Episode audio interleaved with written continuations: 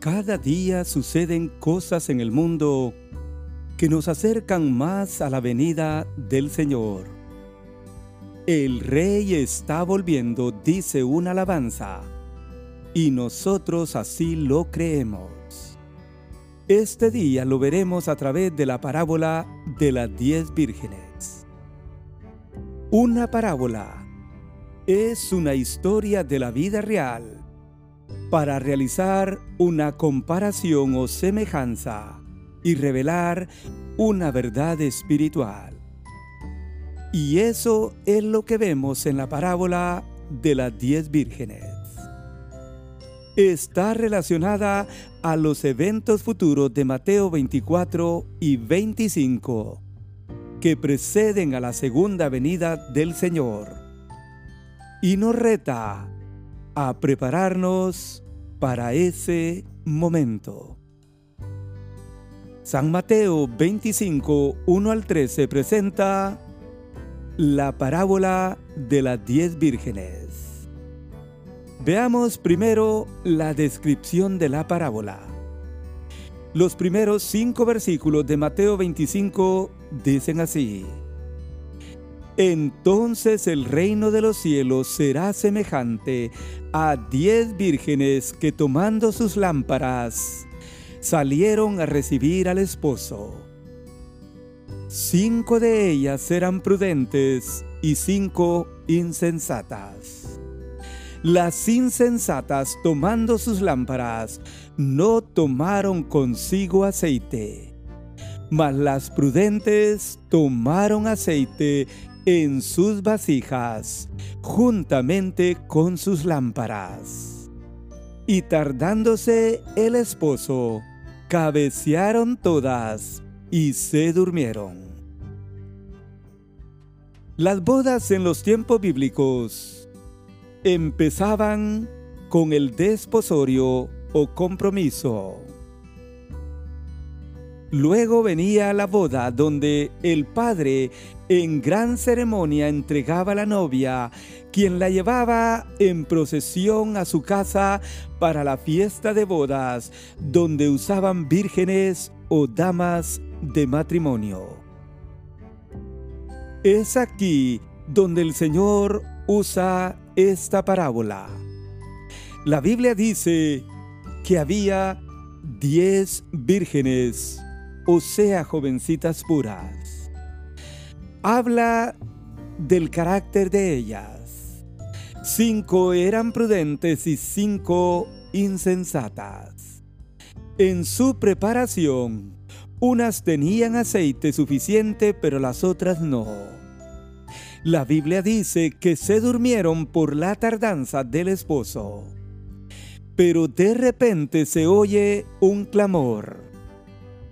Aquí viene el esposo. Salid a recibirle. Al final, las prudentes entraron a la fiesta y las insensatas no. Ellas dijeron, Señor, Señor, ábrenos la puerta. Pero el novio dijo, de cierto os digo que no os conozco. De ahí la importancia de ser prudentes y estar esperando la venida del Señor. Jesús dijo en Mateo 7:24, Cualquiera pues que me oye estas palabras y las hace, le compararé a un hombre prudente que edificó su casa sobre la roca. ¿Cuál es la aplicación de esta parábola?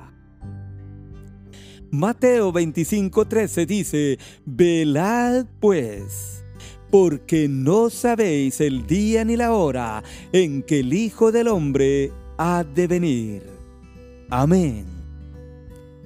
Velad es una palabra que se encuentra dos veces aquí y da la idea de estar atentos o estar despiertos. La encontramos también en Mateo 24, 42 al 44, donde se nos pide a estar preparados. La razón para velar o estar preparados es, el Hijo del Hombre vendrá a la hora que no pensáis. Note que dice, no sabéis el día ni la hora.